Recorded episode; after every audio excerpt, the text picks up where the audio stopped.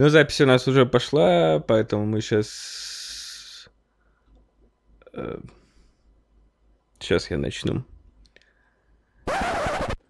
3 июля 2021 года в Челябинске и не только в Челябинске. 46-й блок Болтуна. Время в Челябинске почти 4 вечера. Поехали!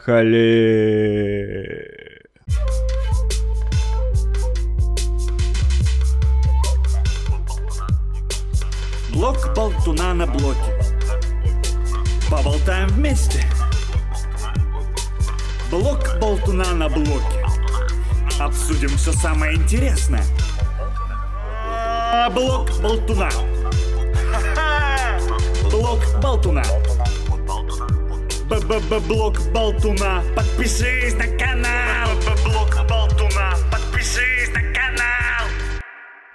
Очередной месяц прошел и по-прежнему не выходил ваш любимый подкаст, и вот он, наконец, в ваших ушах, и сегодня я не один. Сегодня выпуск классический гостевой, и в гостях снова Роман. Роман, привет. Привет. Как ты думаешь, Рад, какой, э, какой раз ты здесь. здесь? Какой это раз? А, ну, я посчитал, что это третий раз. А, и что интересно, все три раза э, я находился в разных местах. А как же, нет, пер- первый был... э, мы вместе записывались в Снежинске? Нет, это второй раз мы вместе записывались в Снежинске. Первый раз я был в Америке, и мы записывались удаленно. Второй раз в Снежинске вместе. И вот Нет, тогда еще раз. один раз, видимо, был. а, во Флориде, это был подкаст, мы там записывали видео. А, для, для твоего канала, да, что-то такое было. Блин, надо, пере... надо посмотреть, кто там факт-чекер. Антон, напиши какой-то выпуск с Ромой в комментариях. А, Как у тебя дела? а, хорошо, как всегда. Жизнь идет. И Ты предсказуем, ты каждый пахнет. раз приходишь в подкаст и говоришь, что у тебя все хорошо. Никакой интриги в этом вопросе нет. Че нового? А, ну, м, сложно сказать. На самом деле, э, я уже год практически э, тусуюсь в России. Э, Не знаю, насколько это новое, но, наверное, для наших слушателей это э, что-то относительно новое. Хотя, я думаю, многие догадывались. Вот. э, Работа работается. а, путешествия путешествуются немножко. А, живу а, вдвоем с девушкой. Вот. А по какой Москвы причине ты переехал в Россию обратно? А, ну, я переехал, скажем так, я уехал из Штатов, потому что там было очень скучно, был полный локдаун, вот, а, и как-то Москва меня затянула, а, здесь оказалось очень неплохо м, с точки зрения жизни, разнообразия жизни, э, количество разных событий, людей, и э, вот, а потом еще, э, скажем так, продвинулась личная жизнь, э, что тоже влияет на, на то, где мне хочется находиться. Ну, разумеется, да. сейчас И А сейчас она д- здесь. Девушка у тебя не, не, не американка. Нет, девушка Ага. у меня русская. Мы просто, если этот разговор кажется странным со стороны, то дело в том, что я спрашиваю Рому то, что уже знаю, просто мы виделись вне подкаста, и он мне это все рассказывал, но мы немножко повторяемся просто для слушателей. А а ты как, ты уехал из США, и что ты теперь, как ты туда вернешься, возвращаешься, должен вернуться, или как, как Ну, тебя? для того, чтобы не потерять грин-карту, стоит ездить туда минимум раз в полгода. Я, в принципе, это даже перевыполняю. И э, с июля я был в ноябре на две недели, я был в апреле на две недели, и э, с большой вероятностью я в июле поеду, в ближайшую, там, через недельку-другую, поеду опять недели на три. Но немножко там непонятно, вот, э, потому что это будет командировка, скорее всего, Э, И клиент еще, по-моему, не знает, что я к ним собираюсь. Вот. Но как-то так. При этом э, с точки зрения долгосрочных планов, э, я не уверен, э, что я хочу возвращаться в Америку. Ам, Но все может быть. То есть такой вариант существует. Его вероятность я бы оценил процентов в 20-30. Э, И мой план А, скажем так, в течение года, наверное, попробовать в Европу поехать. Мгм. Пожить именно. Но, а, ну да, В какую страну? а, в Англию, В Англию? да. Ну, я знаю, что ты любишь вроде Лондон, вот это все, но от других людей, в общем, специфическое место довольно, насколько я понимаю. А интересно послушать, почему? Что именно? Ну, не знаю, кажется типа лю- люди, люди кажутся немного другими странными, и погода, в общем, херовая. Ты знаешь, а, это... Ну, не, ага. это как бы не мое мнение, я вообще нигде не, я не понимаю. был, э, Я- просто я- слышал, как бы. Я сейчас попробую развенчать эти мифы. А, Ну, давай. Начну с последнего. А, С погоды а, по... Потому что я слышал, в Англии погода лучше, чем в Москве и в Питере, как минимум. А, И теплее, чем на Урале. То есть э, это сильно умеренный климат, эм, достаточно мягкой зимой и не супер жарким летом, а количество солнечных дней в Лондоне почти на 100% уверен, что больше, чем в Москве. Я немножко изучал этот вопрос, и, в общем, с погодой в Англии все неплохо, и, и это миф, что там плохо. Вот. э, Если сравнивать Англию с континентальной Европой, то во многих местах континентальной Европы погода хуже. То есть, если брать, например, Гамбург, Германию, а, там, судя по отзывам а, знакомых и друзей, сильно хуже. Что касается людей, англичан, то, ну, э, мне кажется, что это, наверное, практически лучший вариант с точки зрения того, а, куда можно... Ну, то есть Англия очень много э, мультикультурная страна. Если брать Лондон, то это э, огромный мегаполис с людьми со всех уголков мира, поэтому там можно встретить вообще кого угодно. Если брать провинцию, то, ну, есть у англичан особенности, но они есть у всех. Э, И преимущество Англии в том, что там говорят на английском, а, и это сильно упрощает возможность ассимилироваться. Плюс в Англии очень много русских, и э, как я тоже когда-то об этом задумывался и рассказывал, м, качество, скажем так, э, людей русских, которые приезжают в Англию а, и в Америку, оно разное. Почему? Потому что в Англию э, невозможно попасть э, просто так, э, э, выиграв визу или там вид на жительство. А в США Мгм. можно, и очень многие так делают. А потом тянут за тобой семьи и так дальше, и так дальше. Поэтому, а, скажем так, иммиграция русскоязычная в Штатах – это срез, э, ну, практически равномерный. ам, Ну, это абсолютно России, разные люди, там. да, любые могут быть. Да. А а в Англии, скорее всего, русские это либо там богатые какие-то люди, э, либо профессионалы. Ты каким себя Вот. относишь? Э, Я все-таки отношу себя к профессионалам, потому что богатые, я имею в виду там люди, которые, например, поступают в колледжи английские и, и в общем, там инвестиционные визы всякие. Ну, то есть это вот, скажем так, детишки э, российского бомонда. Ну, Э, я понял, да. Это А почему так, э, ну, как-то вот даже с негативом каким-то звучало то, что ты выбрал не жить в Америке, тебе не понравилось по итогу или как? Слушай, нет, а, нет, там неплохо, там неплохо жить с семьей, поэтому я этот вариант для себя не отметаю, но м, там далеко все-таки, и, и, ам, Далеко от американский чего? образ жизни... Что? Далеко, от- Далеко от чего? далеко от дома, от Европы, э, от родителей, от семьи. Ам, Ну, то есть возможность там часто перемещаться между Америкой и Россией, она такая... Она есть, а, то есть это все реально, а, но сложновато. Вот. И в Америке я не очень понимаю, где я хочу жить. Это тоже важный момент. Потому что а, Нью-Йорк прекрасный город, э, очень интересный, разнообразный, но мне кажется, я от него немножко уже устал. Он,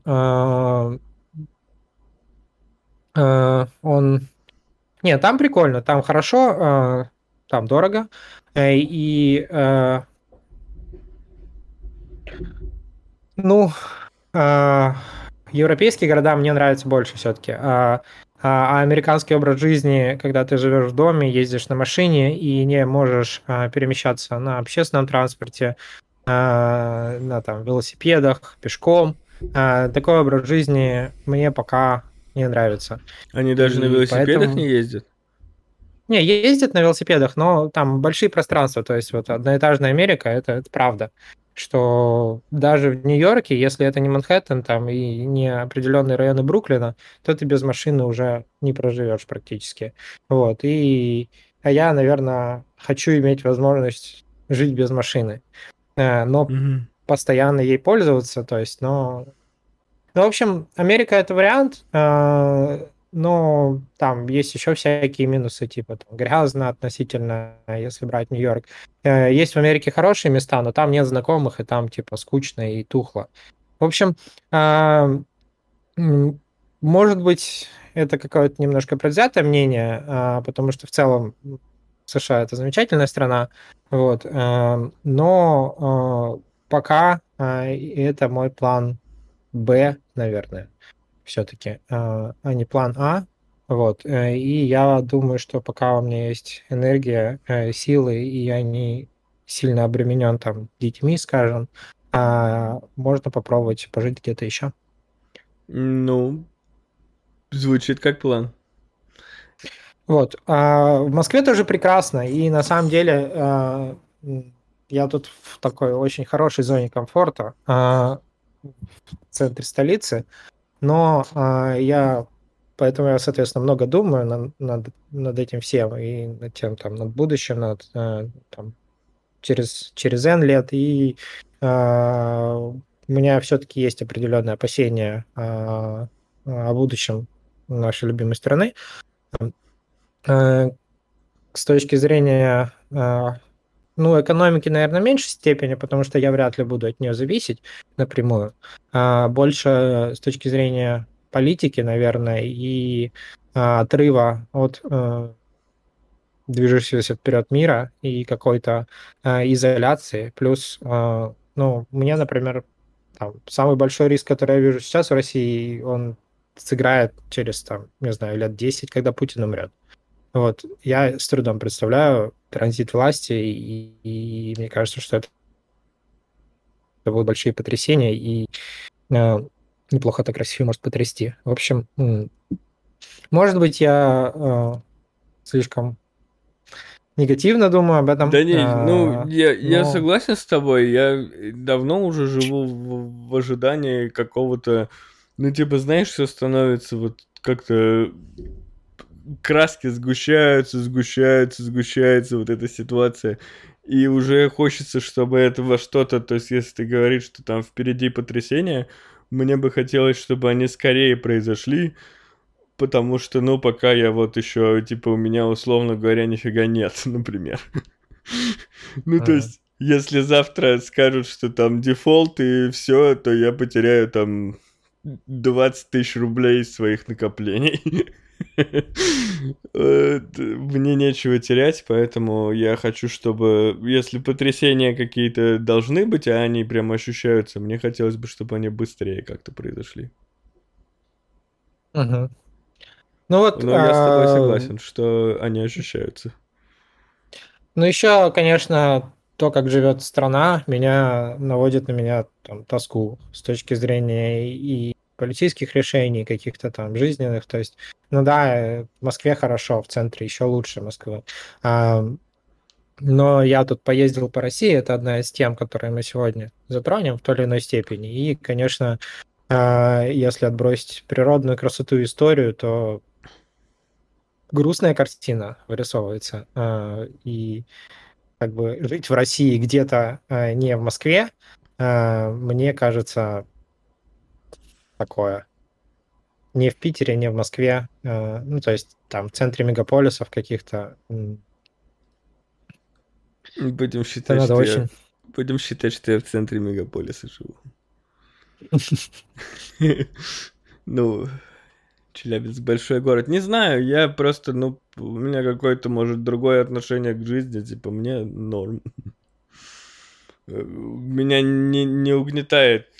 Ну, то есть я понимаю, я вижу Ой. разницу с, с- тем, что я вижу там где-то и здесь, в России, но меня не угнетает. Ну, типа, ну, вот так. Нормально. А, ну, видишь, и тут я сейчас немножко а, а, новую тему наброшу. А, я понимаю, что жить можно, конечно, и а, тут, наверное, а, просто дело в том, что у меня есть возможности разные, и Ну, это да. я, наверное, от них от них отталкиваюсь, вот. А, и всё- ну, у меня Не, нет ну я такого, с- что вот надо надо валить и как бы что это все плохо и все там уезжайте и тут как бы страна загнивает. Нет, а, вполне можно в России хорошо существовать, достойно жить, как бы а, и и это все реально. И я вижу там кучу наглядных примеров своих друзей, которые прекрасно живут и связывают свое будущее с этой страной. И я не отрицаю, ну, как бы не, и не отметаю такой возможности тоже. а, Но хочется немножко подстраховаться. И тут я, наверное, немножко начинаю... а, Вот я сейчас подкину эту тему. А, Я сейчас читаю книгу, которая называется а, «Homo sapiens». Ты вообще знаешь, что такое FOMO? Нет. А, FOMO расшифровывается как Fear of Missed Opportunities, а, то есть страх упущенных возможностей. А, И это, скажем так, социальное явление, психологически социальное, которое заставляет тебя а, хвататься за все, что происходит, и бояться, когда ты что-то там упускаешь. Поэтому Вот я там- ушел уже от этого, мне кажется.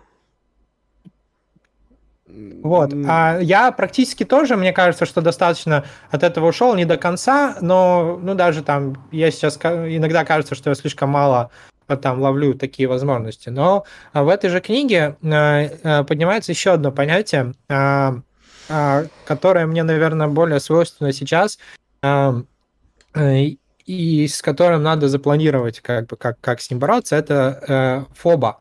А, Fear of best option. А, Я думал, ты то есть, ошибся. э, Я смотрел Нет. запись, ты Ага. начал про Фома, я думал, ты опечатался, я почти исправил. Вот, FOBA, Fear of Best э, или Better Option, э, это э, при наличии большого количества вариантов невозможность э, принять решение и пр- продолжение и продолжение поиска лучшего варианта. То есть э, неспособность остановиться и сказать, вот, я типа решил, я больше не выбираю. А, И мне кажется, что я книжку не дочитал, сразу признаюсь, поэтому э, я не думаю пока что, что это настолько страшно и что вообще надо хвататься там за, все подряд, но а, возможно я слишком много думаю а, и ищу варианты вместо того, чтобы там, скажем так, успокоиться, остановиться и сказать, вот я выбрал. Просто я, вариантов, типа, я живу». тебе, я тебя понимаю, просто вариантов чего бы то ни было э, миллиард. Ну, то есть, если даже не какие-то сложные там жизненные выборы э, мы приводим в пример, а если взять что-то простое, типа мы с тобой решили телевизор выбрать, ёбнешься, сколько телевизоров существует. Ну, я Можно. выбирал телевизор где-то часа три, наверное. И, и Инга, девушка моя, а, э, сидела, работала, а, а я начинаю работать позже. И, и я сидел в гостиной, и, и она ко мне заходит такая, что ты вздыхаешь? Потому что я сидел и такой реально... Так грустно, короче, после каждого там Все- одну статью, миллион отзывов, другую, Discord. треть. Мгм. Но Ну вот, там э, вздыхал, видимо, тяжело. Да, я тяжело вздыхал, и это правда, что действительно сложно было выбрать. Эм, э, И наш мир сейчас таков, что действительно опций миллиард, но ты себя там все равно ограничиваешь там несколькими ключевыми опциями, э, но вот из ключевых опций тоже нужно, наверное, продумывать стратегии и не, не кидаться между ними. Ну вот, я вроде как сейчас себе более-менее запланировал, но я последние э, несколько месяцев, ну, в такой немножко э, непонятной истории, да, действительно, много, много думал о будущем и не, там, не знаю, стрессовал, не стрессовал, но как-то грузился, скажем так, э, на такие глобальные темы, наверное, больше, чем стоило бы, э, а может и нет, не знаю. Пока мы далеко не ушли от темы про страны, мы говорили с тобой перед ФОБом, меня просили тебя спросить э, о том, какие вообще способы, ну, типа, вот ты в США уехал, у тебя рабочая виза, грин-карта или что это? Как это работает просто? Ну, у меня была рабочая виза, потом, потом грин-карта. То есть есть, э, по-моему, с десяток способов, как переехать в США. Начиная от того, что можно просто выиграть грин-карту. А, есть э, визы э, студенческие. Угу. И, на обучение, то есть. Да, да, на обучение. Есть визы рабочие, Э, и, и, и они есть разные. То есть есть визы для а, профессионалов, есть визы для перевода сотрудников в рамках компании международной из одного отдела в другой, скажем так. Угу. Есть визы инвестиционные, то есть ты можешь там приехать и открыть свою компанию и как бы таким образом получить визу с, с определенным уставным капиталом, скажем так, угу. ну, полуинвестиционная она получается. Есть визы э, за особый талант, э, который тоже можно доказать, то есть визы для талантливых. Вот. И почти из всех этих виз, э, ну, там, за исключением ученической, вытекает возможность э, получить грин-карту. Это вид на жительство. Э, у меня грин-карта сейчас на 10 лет. Вот. Э, проблема в том, что когда ты получаешь вид на жительство, ты, в принципе, должен в стране жить. Э, и э, Поэтому, если э, выяснится, что ты там не живешь, то тебя ее могут лишить. И, и в этом как бы э, сложность моего сейчас, моей ситуации, что э, в принципе там какой-то суд может наверное, каким-то образом, если я долго не буду туда въезжать, то есть если я год не буду въезжать, то меня вообще автоматически лишат. Вот. Э, и, и если туда въезжать, там не въезжать полгода, въехать там, не знаю, через 7 месяцев, то а, нужно будет как минимум объясняться. А, угу. Или на границе, или там тебя могут в суд отправить. А, вот. А, поэтому лучше сильно этим не злоупотреблять. Но есть много людей, которые вот так наездами ездят и, в принципе, спокойно живут. А, тут еще есть другой момент. Это налоги, которые я плачу в США, и они высокие. Но поскольку у меня есть вероятность э, возвращения в США, я не хочу отказываться от налогового резидентства, и мне выгодно все равно получать зарплату через США. Угу.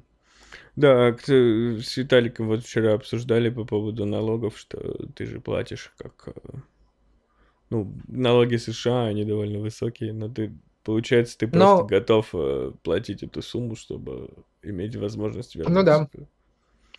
Ну да, а, но а, даже в России, на самом деле, если все по белому, налоги высокие, просто мы о них не знаем. Мы, по-моему, Ну да, я, я, я знаю, знаю, да.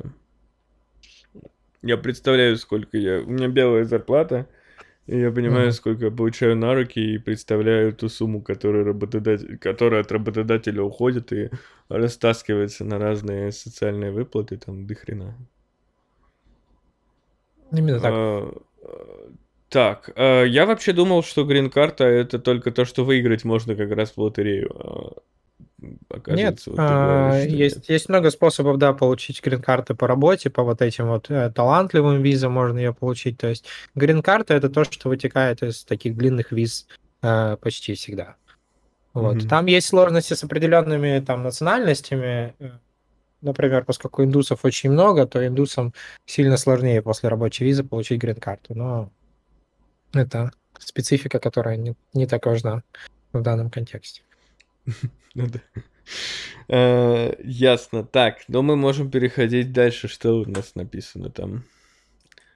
В... А, у меня есть пара интересных вещей, которыми я хотел поделиться. А, и первое, что тут стоит, марафон джедайских техник, на самом деле. Я думаю, тебе это, э, это слово всегда цепляет. Э, это то, что мне посоветовал...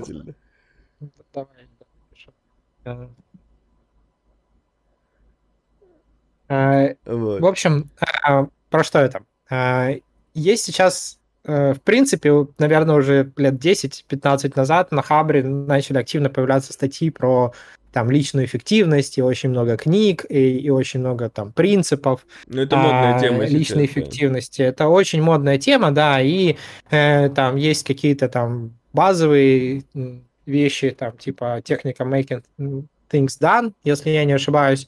Э, э, в общем, это все то, что э, помогает организоваться и более эффективно работать и отдыхать, и, в принципе, э, как бы расставлять свою жизнь по полочкам, ставить все на место.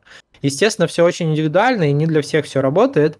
Вот, э, и у меня было много попыток э, личных э, привести как бы все в порядок относительный с точки зрения там организации рабочего и нерабочего процесса. И вот этот марафон, он сейчас э, э, довольно, скажем так, продвинул меня в этом, как мне кажется. Сложно сейчас еще говорить о результатах. А что такое вообще марафон? Это программа онлайн, скажем так, онлайн-курс. Он платный, стоит сколько хочешь. То есть э, у них модель, ты платишь э, сколько хочешь за него. А, я заплатил, по-моему, 3000 рублей. Mm-hmm. Но а, можно заплатить 100 рублей. В среднем, mm-hmm. как они пишут, где-то тысячу люди платят. За это тебе дается курс на два месяца. Потом, в принципе, можно еще сколько хочешь доплачивать и продлевать доступ к материалам. Слушай, давай прервемся, у меня звонок телефонный. Давай, хорошо. Блок Болтуна. Подпишись на канал Блок Болтуна. Блок Болтуна. Подпишись на канал Блок Болтуна. Итак, а, продолжая разговор а, о а, джедайских техниках, я рассказал, как курс монетизируется. Что он из себя представляет? Это набор материалов, которые выдаются тебе порционально каждый день. Вместе с материалами у тебя есть, скажем так, задания, а, которые появляются в твоем дневнике и которые можно, а, но не обязательно а, выполнять. То есть тебя никто в явном виде не контролирует. Вот. О чем эти материалы? Они о, об организации списка задач, проектов и идей, это примерно материалы первого спринта и о том, как вообще выстав... формулировать задачи и, э, и так, чтобы их было а, проще выполнять. Одно, один из интересных подходов этой техники, который я раньше никогда не применял, это единый список задач, а, рабочий и нерабочий. То есть не разделение а, списка задач на нерабочие и рабочие. Вот. Далее, соответственно, Второй спринт посвящен э, в большей степени цифровому минимализму. То есть, э, и в принципе, таким вещам, как качество сна, э, качество питания. Э, ну, про питание там, по-моему, особо не было. Вот про сон э, довольно интересные инсайты. То есть я, если честно, никогда не запаривался там закрыванием штор.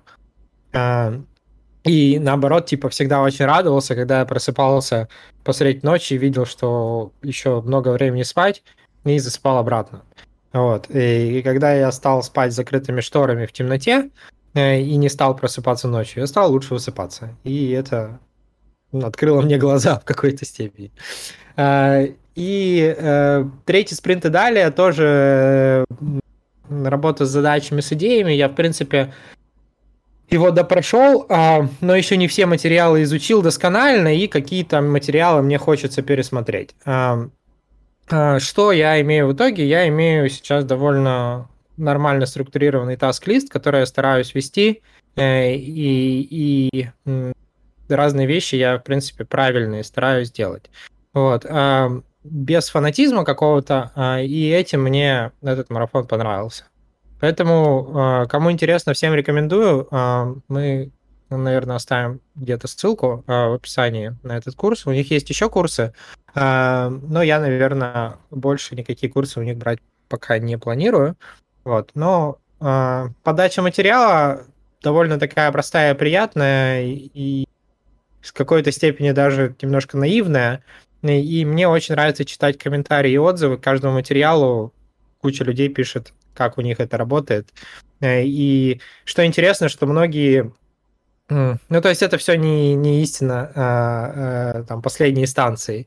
И везде нужно просто искать, что тебе, что у тебя работает, что к тебе подходит, потому что все очень индивидуально. А, и, как я сказал, это пока что моя лучшая попытка какой-то более-менее нормальной организации.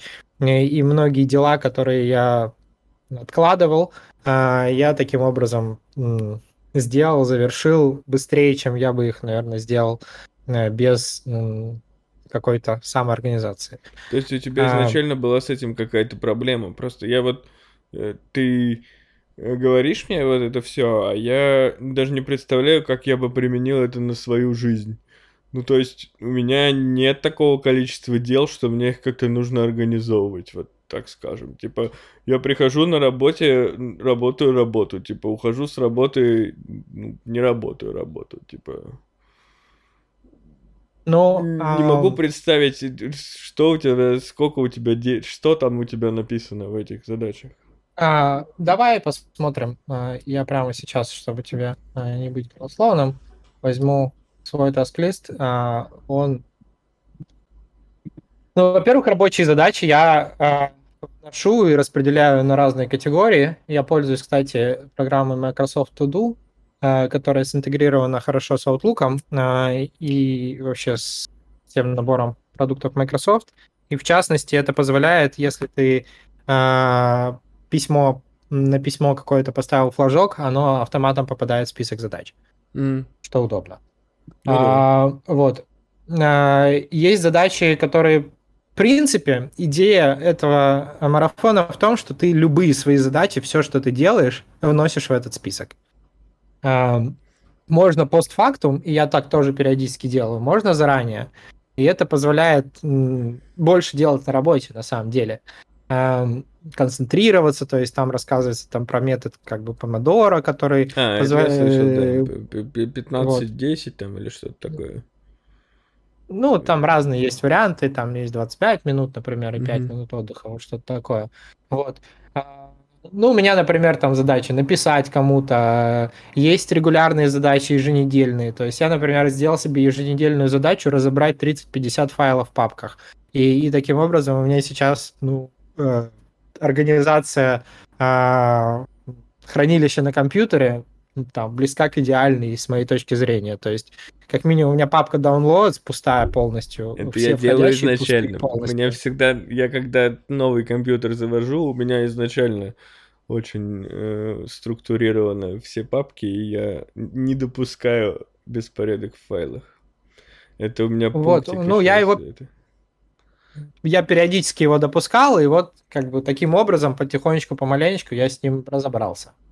А, там заполнение таймшитов на неделю это вот типичные задачи. А, соответственно, вот я хотел, например, продать телевизор mm-hmm. в Америке. Я его разбил на задачки посмотреть, сколько такие телевизоры стоят, выяснить модель и обсудить с Андреем, у которого этот телевизор стоял, как мне его продать. В итоге я его продал тому же Андрею. Э, э, так, ну... Э, ой, несложно решилась задача. Там.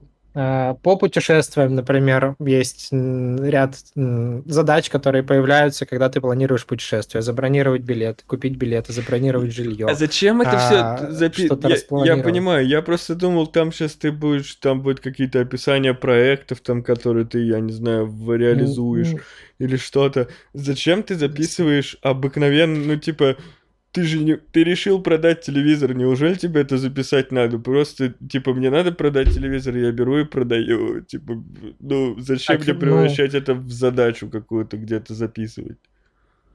А, ну, потому что иначе я э, буду забивать на это дело. А что ты делаешь? Не, не буду... Ну, ты же будешь делать что-то другое, типа... Когда-нибудь ты его, да типа, вот... как запись тебе поможет, я не понимаю. То есть ты, ты если не записал, ты что делаешь вместо того, что записано? Ты как-то что, прокрастинируешь? Что, что-то делаю, но, ну да, я много прокрастинирую, и, соответственно, а, много где э, скажем так, я такой думаю, так, стоит это сделать, наверное. Если это не записать, то с большой вероятностью ты это не сделаешь. Или э, вспомнишь об этом не скоро. У меня поздно. есть только одна а. такая задача, вот я бы, я э, не знаю, стоит ли туду лист заводить, чтобы туда вот одну строчку написать, то, что я очень давно хочу и не делаю. У меня есть автограф, короче, э, группы, которая мне нравится и нравилась и это на плакате расписалась вся группа, и мне, я хочу с тысячу лет уже, там, лет шесть назад я был на их концерте, шесть лет я хочу сделать рамку, блядь, для этой, ну, для этого плаката, mm-hmm. и все никак руки не дойдут. А все остальное, просто то, что ты сказал, ну, вот у меня нет проблемы, я просто, ну, типа, делаю постепенно все эти дела, и, ну, типа, они, у меня нет каких-то дел таких вот бытовых, на которые я забил, потому что не записал. Но, наверное, как-то мне ну, так ну, изначально а, получилось. У меня скорее, скорее это с точки зрения работы более эффективно, но по бытовым делам у меня такое вполне себе есть. А, плюс ты эти дела, ну то есть э, там подход какой к задачам. Ты сначала надо определиться вот с этим, со своим таск-листом, и это как делается. Есть, э, э, как это называется, mind map, по-русски это, ну, не знаю даже, как Карта сказать по-русски. Ну да, то есть это такая, типа, такой граф, в котором э, ты просто накидываешь все, что там ты думаешь, тебе стоит вообще когда-либо сделать там на разные темы, там личной жизни, друзей, там кому-то позвонить, с кем-то поговорить, э, кому-то написать. Ну то есть мы сейчас записываемся, потому что я в какой-то момент вспомнил, о, прикольно, как бы подкаст, и поставил себе задачу написать тебе по поводу подкаста. Э, то есть ну, да, э, да. еще идея в чем, что э, э, задачи нельзя путать с проектами. Проекты это пул задач большой, э, как правило, и с идеями, которые еще не сформированы. То есть, по идее, у меня есть три списка. Есть список задач вот непосредственных, и они должны быть сформулированы максимально четко. Тогда их проще выполнять. А есть э, вот эти большие проекты, а есть идеи. Э, и, в принципе, посидеть, подумать над разными идеями, э, это тоже вполне себе задача. Э, и у меня много задач, они выливаются в то, что я пишу заметки. То есть я на самом деле стал сильно больше писать заметок на вообще все темы, как рабочие, эм, и они у меня стали более как-то структурированы, так и нерабочие. Типа, там, вот если открыть у меня заметки, что тут есть? У меня и вот JD Tech, у меня тут есть там а, цели еще есть, а, из которых тоже следуют проекты и задачи. Это что-то вообще глобальное. Типа вот поехать а, там в Англию это большая цель, да, там или получить сертификат э, Salesforce архитектора, или там, э, не знаю, там меньше курить, например. Вот это вполне себе большие цели, которые раскладываются на проекты и задачи идеи там, вот у меня в идеях, встретиться там с теми, с теми-то, с теми-то, почитать, посмотреть книги, по, посмотреть там курсы на Курсере, э, запланировать медосмотр, там, э, поплав, там, заняться плаванием. Так это вот запланировать медосмотр, это разве идея, а не конкретная задача? Типа ты берешь и просто а... записываешься? Нет, не совсем. Надо покопаться, надо понять, где и куда записаться, э, какой медосмотр, то есть Э, все на самом деле типа сложнее. Э, вот. Ну, я не, не, не говорю, что там моя картинка там идеальная, но мне она не, ну, помогла, кстати, как я... мне кажется, нормально организоваться. Я понимаю, я просто не чувствую Наверное, я тоже могу себе всякого такого написать, и если такое завел бы, то по-любому сделал бы э, рамку для плаката. Просто я еще не чувствую, у меня нет никакого кризиса самой неорганизованности. То есть я как бы живу и, ну, ну я, я бы не сказал, я... что у меня тоже был этот кризис. А, я постоянно думал, что мне чуть-чуть как бы не хватает этого. Потому что я много раз пробовал вести таск-листы по работе, и все они как-то там велись несколько месяцев, а потом кан канули в лету, когда там идут какие-то завалы.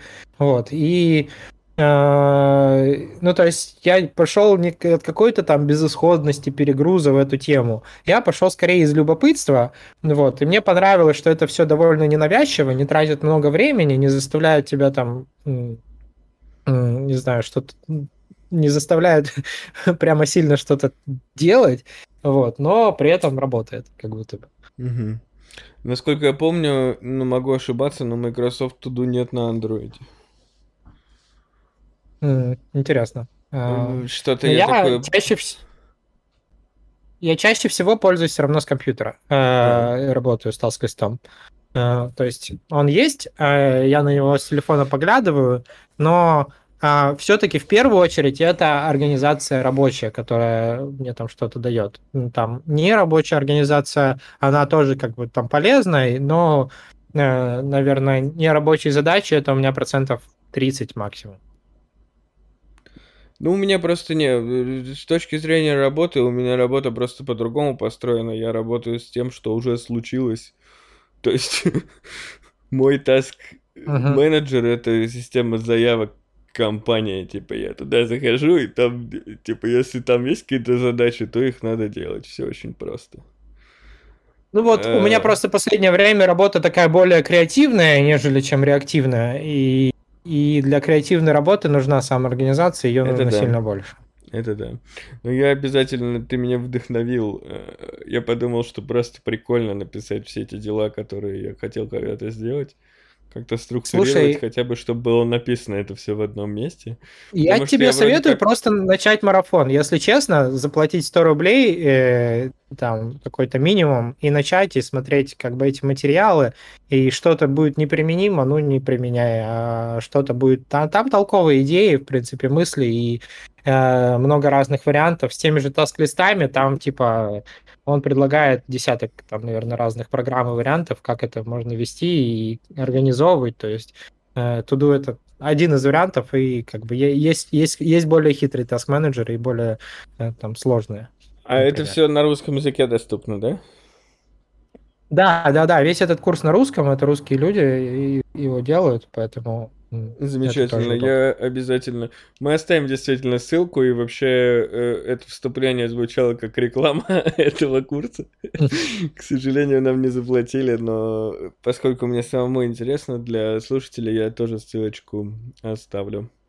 Ждите в следующих uh-huh. выпусках, как я заплатил за курс и забил на него. Так, эм, расскажи мне про погоду. Вот такой вот стандартный вопрос. Я вообще слышал, там Москву затопило или что-то такое подобное. Слушай, было. Ну, погода вообще веселит постоянно. На самом деле, тема вечная. А, и, я не знаю, что все удивляются. А, хотя сам, конечно, тоже много а, рефлексирую по этому поводу. А, погода. Сейчас в Москве э, лучшее, как мне кажется, вообще, которое можно представить, это плюс 20 где-то, периодически дождики, но при этом очень комфортно находиться на улице. А вот. До этого было две недели дикой жары, э, когда я проклял все, потому что у меня дома нет кондиционера. А, вентиляторы работали постоянно и не особо справлялись, и окна были всегда открыты, и сквозняк тоже сильно не помогал, потому что было в определенные дни 37 градусов. И с московской влажностью это просто ад. А потом с такими один день сильно лило. И вот в тот день Москву затопило. Но это тоже как бы кадры Москву затопило. Ну да, прошел дождь. Да, он был сильный. Да, ливневка не справилась. И на там два часа на некоторых улицах была вода по колено. Ну, Бывает такое каждый год практически. Я не знаю, ну, что да, люди не, удивляются. Я, я понимаю. У нас тоже такое было.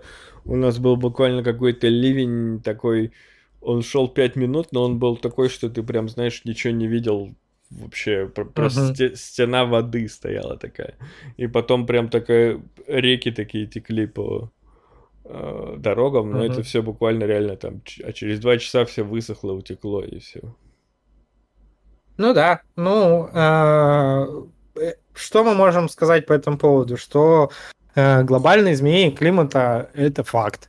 Э, и что э, погоду колбасит не только у нас. Жара дикая была там везде. Но вспоминая, Там что... в Канаде там минус дикую 40, жару- плюс 49, что ли, Плюс было 40. там, типа. Да, там полный ад. В Канаде, вот на северо-западе США и в юго-западе Канады, получается, там просто полный ад был с погодой. И, и у нас по сравнению с этим еще цветочки. А, и- но, не знаю, мне с погодой там в этом году больше понравилась зима, которая в Москве была нормальная, настоящая зимняя, так что как бы снег не таял, и э, было, да, холодно, но при этом и иногда очень холодно, но при этом эта зима больше похожа была на нормальную уральскую зиму, к которой я привык с детства. Вот. Мгм. эм, но это значит, что климат становится более континентальным. То есть летом становится жарче, а зимой холоднее. У нас, конечно, вот по- последнюю неделю стоит жара такая, что э, я ведь первый сезон поставил кондиционер, и я не представляю, без кондиционера я бы уже, наверное, умер. Ну, просто потому что там у нас до 35 вот вчера была температура на улице. У меня металлический балкон вот этот застекленный, он нагревается, потом нагревает квартиру. И без кондиционера здесь, бы, наверное, 32 было постоянно, типа и вечером, и ночью, и всегда. Я уже по последние дни я просто не выключаю ни днем, ни ночью кондиционер всегда работает и как бы комфортно вообще офигенно. Не, кондиционер офигенная тема. У меня просто квартира, э, где я сейчас живу, хозяева э, архитектора, э, хозяйка архитектор, и она сама тут все спланировала, сделала. Все сделано очень круто, но есть несколько косяков. В частности, кондиционер, который вот я его сейчас вижу, он висит за окном внешний блок, а внутренний блок ему места не нашлось, и его просто не поставить. То есть он как бы не доделан, Ну да. нельзя его как-то Ну, как, нет, он, он, ну, наверное, ну, се- сейчас уже как бы жара прошла, и, наверное, стоит поднять этот вопрос все-таки. Ну, кто же ожидал, что будет такая жара? На самом деле, кондиционер, если так подумать, по факту нужен там две недели в году в наших широтах. Ну да, наверное. Он еще говорят, я еще не прожил с ним этот период, но говорят, что вот бывает момент, когда на улице уже прохладно осенью, но отопление еще не дали, и поскольку еще не отрицательная температура, то можно кондиционер включить, и он поможет немного подогреть тебе квартиру. Вот я еще про такое Ну, это. Такой вариант есть, но, знаешь, э, я просто не... и, Ну, то есть я за прохладу, на самом деле, поэтому э, я дома готов там одеться э, и, и не нагревать в такой ситуации. Ну, А, всякие не, ну ситуации. да. Я просто... И, и я с этим особо не сталкивался, чтобы мне прям было холодно, и отопления не было как-то. Не, я помню, у нас зимой как-то была какая-то авария, и типа на два дня отключили отопление. И мы такие, типа, ну чё, как бы два дня-то продержимся. И первый день был еще, типа, ну вот вечером ты как бы сидишь дома и прохладно. ла- А вот второй день прям жестко. Ну вот это все, что типа хотелось в куртке дома посидеть, короче. Мгм. Дов- довольно сильно прохладно было. Э, Что ты нам про антипрививочников написал в- А, слушай, ну, тут я немножко хотел просто поразмышлять на эту тему, потому что сам я а, привился в апреле примерно, по-моему, второй в марте, в апреле, да, я привился. И сейчас офигеваю с людей, которые не привились, и, и Так. из-за которых у нас в Москве очередной локдаун, и непонятно, когда он закончится. А, Я согласен с тобой. И я на самом деле не привился, но я уже несколько недель хочу это сделать, и никак у меня не получается, потому что никакие госуслуги... Короче, записаться на прививку невозможно. Госуслуги говорят, что никаких мест нет, телефоны больницы не отвечают. Когда-то можно вроде какие-то пункты э, прививок открываются по выходным в разных местах в городе. Ну там типа кто-то вот у меня знакомый в- на прошлой неделе в субботу три часа отстоял в очереди в такой пункт и так и не получил прививку. Ну, может быть, да. Я понимаю, что есть сложности в регионах, и это как бы там, потому что мы все-таки в России живем, да.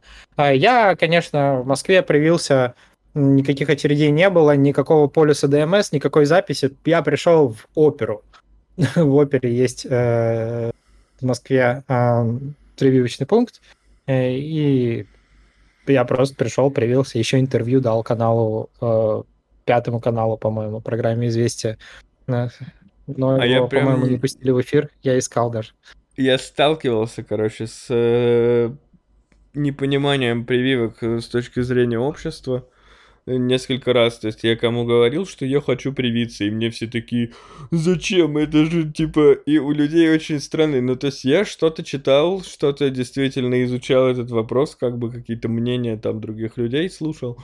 А мне обычно вот эти все, кто против прививки, у них какие-то такие типа, а ты слышал, что от прививок умирают? Типа, я такой, uh-huh. а можно примеры какие-то, типа, ну, конкретно? Не, ну, а, я вот смотрел на днях э, на Ютубе э, дебаты у Собчак. Э, какой-то чувак, э, как бы антипрививочник, какой-то там даже mm-hmm. ученый, доктор наук. Но то, что он несет, это какая-то полная хинея. Против него был Александр Панчин, э, известный популяризатор я науки, я не знаю. Вот. И он, конечно, его разнес просто как бы в щепки. Э, с прививками такая ситуация с антипривычниками забавная, что у них нет лидеров. Э, их много, их в России там типа там под 40%, а э, тех, кто не хочет прививаться от ковида. Но, mm. но как бы удивительно, что официальная власть и оппозиция сейчас вместе пытаются убедить этих людей прививаться. И это очень забавно, что у этих людей нету лидера, у них нету как бы там рупора, скажем, потому что никакие СМИ, конечно, в здравом уме не как бы не пишут. Э, есть там, не знаю, какие-то дикие группы и чаты и там какие-то местечковые, я не знаю, там блогеры. Но Мне кажется, даже блогерам уже невозможно таким быть, если ты, например, на YouTube будешь заливать эту ересь, что не надо прививаться, тебе канал закроют просто. О том и речь. Но это просто уже начинает на, как бы очень сильно влиять на общество и жизнь, когда все страны мира как бы открываются и наконец-то там все становится нормально. В Москве QR-коды э, в ресторанах. Я вчера и позавчера сидел в ресторане один в зале со своим QR-кодом. А, а что, кстати, за QR-коды-то? Откуда, что они берутся? Я просто не изучал вопрос. Смотри, Чё когда э, ты когда ты прививаешься, тебе э, на госуслугах у меня автоматом абсолютно, хотя я нигде заранее не записывался, правда, с задержкой в несколько месяцев, а появился прививочный сертификат на русском mm-hmm. и английском языках, и на нем есть QR-код. Вот. Э, я сначала думал, когда вот эту систему QR-кодов вводили, что этот QR-код надо сканировать специальные программы и прочее. А потом я, интерес ради, этот QR-код просто с экраном компьютера э, сосканил телефоном, и оказывается, он просто ведет на э, веб-страничку на госуслугах, э, где у тебя э, скрытые э, звездочками, но узнаваемые данные паспорта. То есть там несколько цифр номера, остальные mm-hmm. закрыты звездочкой, и там типа первые и последние буквы, там имя, фамилия, отчество. Mm-hmm. Э, и, соответственно, в связке с паспортом открытая эта страничка с госуслуг позволяет э, как бы верифицировать, что у тебя есть прививка. Про... Прикол в чем? Что э, народ сразу, естественно, ну, я сразу тоже об этом подумал, что что мне стоит подделать эту страничку, э, типа, сделать QR-код, ведущий на мою страничку, очень похожую на такую. И вот таких сервисов закрыли уже там несколько десятков, по-моему, потому что начали продавать эти QR-коды за там примерно 10 тысяч рублей в Даркнете. За 10 э, тысяч? Которые... Вот это мне вообще непонятно. Типа ты, ты платишь 10 тысяч рублей, ты можешь просто бесплатно пойти и прививку получить и бесплатно Нет, получить этот... А, ну, не так. Во-первых, видишь очереди. А, во-вторых, кто-то не хочет делать прививки действительно. В-третьих, а, ты получишь QR-код через три недели, если ты привьешься сегодня. Минимум. Потому что mm-hmm. тебе нужно сделать первую прививку, подождать три недели, делать вторую прививку, а, и потом через какое-то время появится QR-код. И вот этот лак во времени, я думаю, он тоже очень важный. И заставляет mm-hmm. людей немножко так вот Ну, может быть, но просто, типа, знаешь, если бы было, может быть, это мое нищенское мышление, но здесь, типа, у тебя есть выбор бесплатно или 10 тысяч рублей. Типа, если бы такая ссылка стоила 500 рублей, грубо говоря, да пофиг, типа, заплатил, пусть будет, не буду три недели ждать. Но 10 тысяч рублей, чтобы получить то, что можно бесплатно получить, это странно для меня. 10 тысяч рублей за возможность ходить в рестораны в течение месяца кажется нормальной суммой, если честно. Ну, то Ну, есть тут речь просто идет о разнице в московских ценах, наверное, и зарплатах. Наверное, да. Ну, потому что это все актуально для Москвы, э, в первую очередь, э, нигде больше. Да, я не Ну, думаю, где-то, что где-то еще тоже, м. покупают э, такие штуки. Ну да. А давно это в Москве работает? А, с 28 ию- июня, то есть вот с понедельника. И как это проверяют? Ты приходишь, садишься, официант проверяет у тебя вот это, Да, прежде на- чем на тебя входе, обслуживать м, начинают? А, да, на входе- непосредственно. М, Да, они просто типа не, не пускают тебя, не дают сесть за столик, если у тебя нет QR-кода. Ну, поэтому это огромный удар, конечно, по ресторанному бизнесу. И а, хотя такая же система была введена в европейских странах. На самом деле, я до сих пор не составил финального мнения, насколько это правильно, потому что а, государство, очевидно, провалило просто а, а, программу по а, популяризации, скажем так, вакцинации. Э, И, и это очень Ну, печально. репрессивные меры при- Поэтому- приходится применять. Да, Да, да, да. А, Приходится принимать э, репрессивные меры, и э, не до конца все продумано. То есть э, у многих людей есть медицинские отводы, э, и с ними непонятно, что делать. А, Вот. Если тебе противопоказано ставить прививку, ну, наверное, да, не ходи в ресторан. И Иностранцам непонятно, как делать, которые не могут официально, там, у них нет аккаунта на госуслугах, они не могут зарегистрироваться.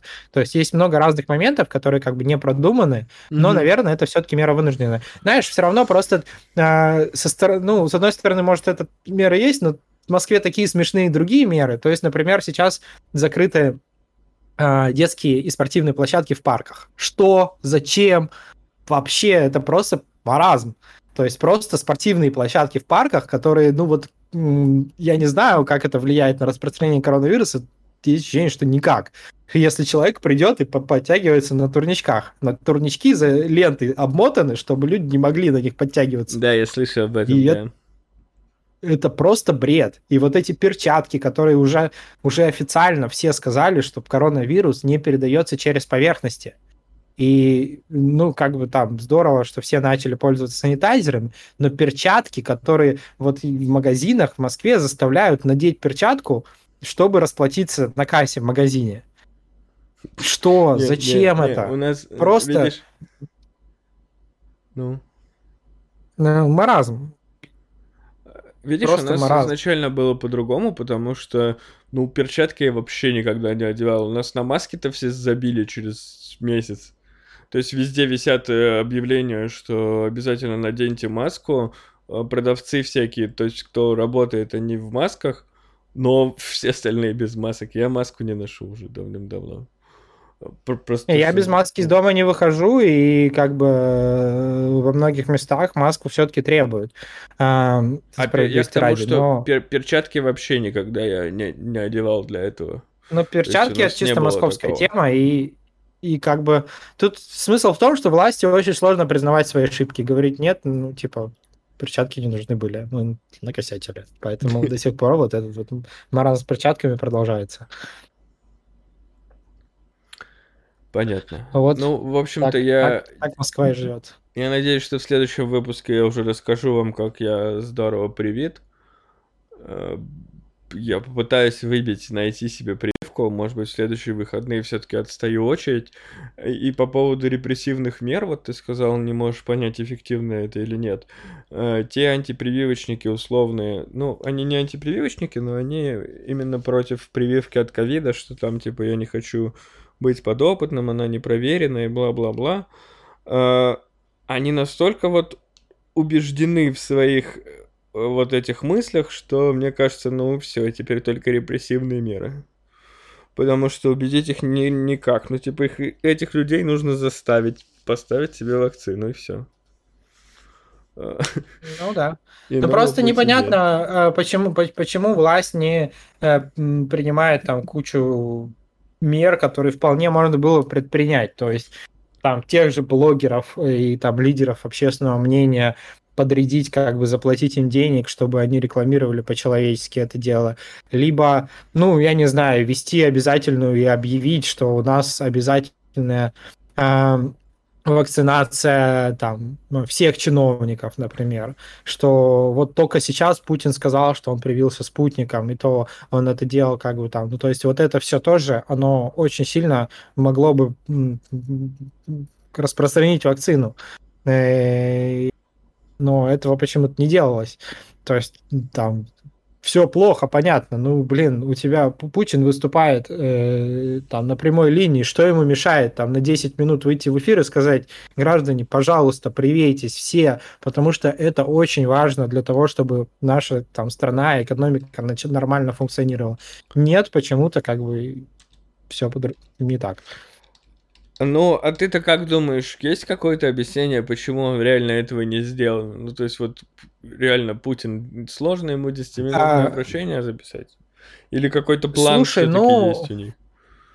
Не, мне кажется, плана особо нет, но а, мне кажется, что а, среди высшего а, руководства страны тоже очень много а, людей, подверженных теориям заговора и а, считающих, там, недоверяющих, скажем так, не вакцине, э, и считающих, что как-то обойдется. Ну, в общем...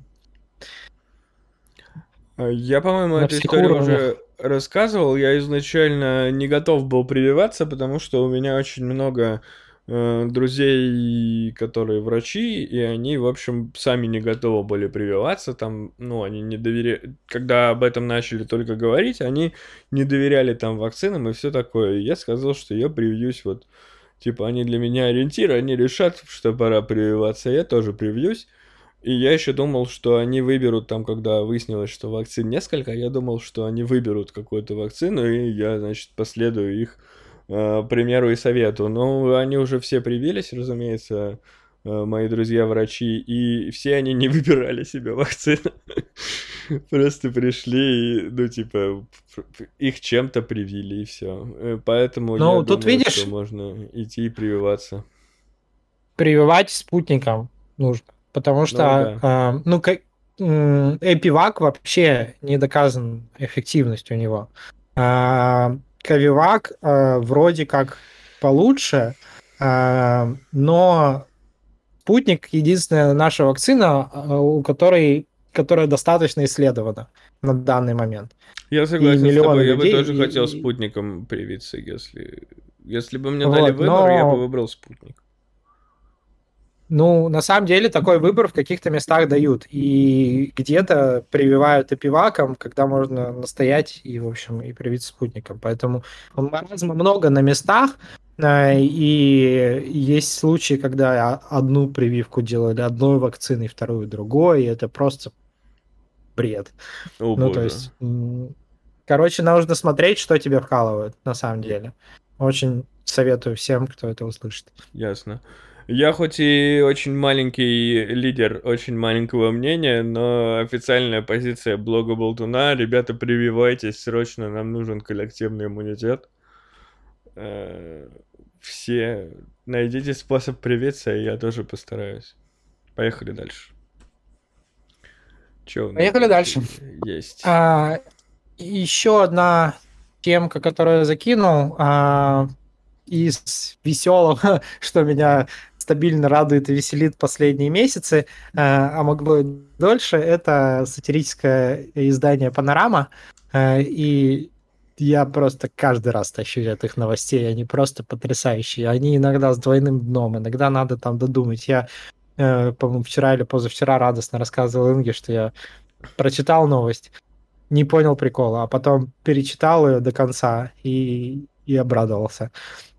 Ты сталкивался с панорамой? Я сталкивался с панорамой только с точки зрения того, что они иногда делают такие тонкие вбросы, что вброшенная ими новость уходит в э, какие-то более-менее серьезные СМИ, и потом ее обсуждают там где-то, ну, где бы не обсуждали новости, как что-то там э, невообразимое. Особенно, когда они вбрасывают какие-нибудь не, непроверяемые факты, когда там про президента Туркменистана какой-нибудь хернёй.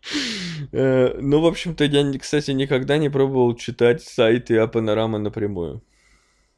Ой, я его читаю постоянно, я подписан на группу в Телеграме еще, э, в смысле на канал в Телеграме, вот, и с удовольствием. И, ну, там из последнего, вот, если э, говорить про ту новость, которая меня там сильно порадовала, где она, она уже...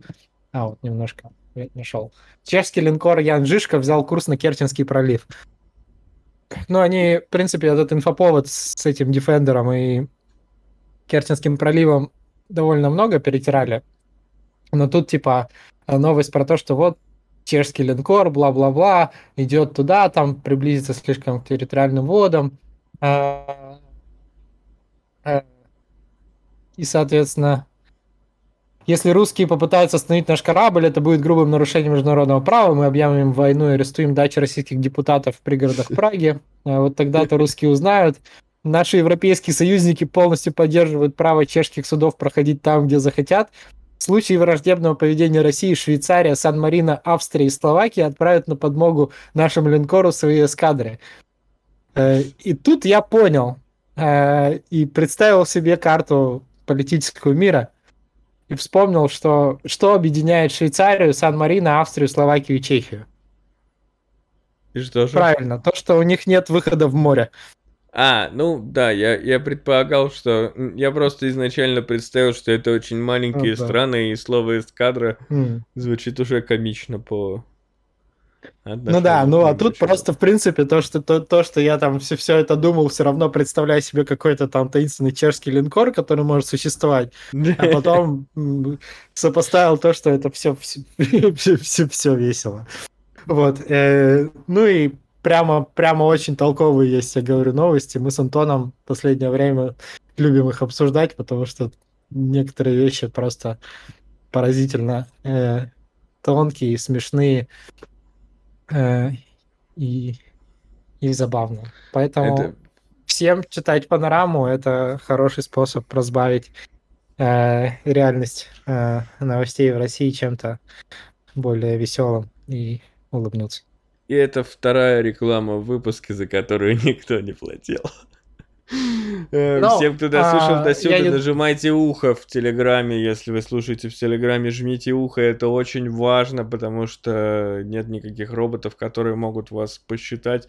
А еще есть донаты по ссылкам в описании и кнопки в Телеграме, чтобы прислать мне немного денег. Это всегда приветствуется. Да, донатьте, Эм, пожалуйста. Да, а то я, я люблю кушать каждый день.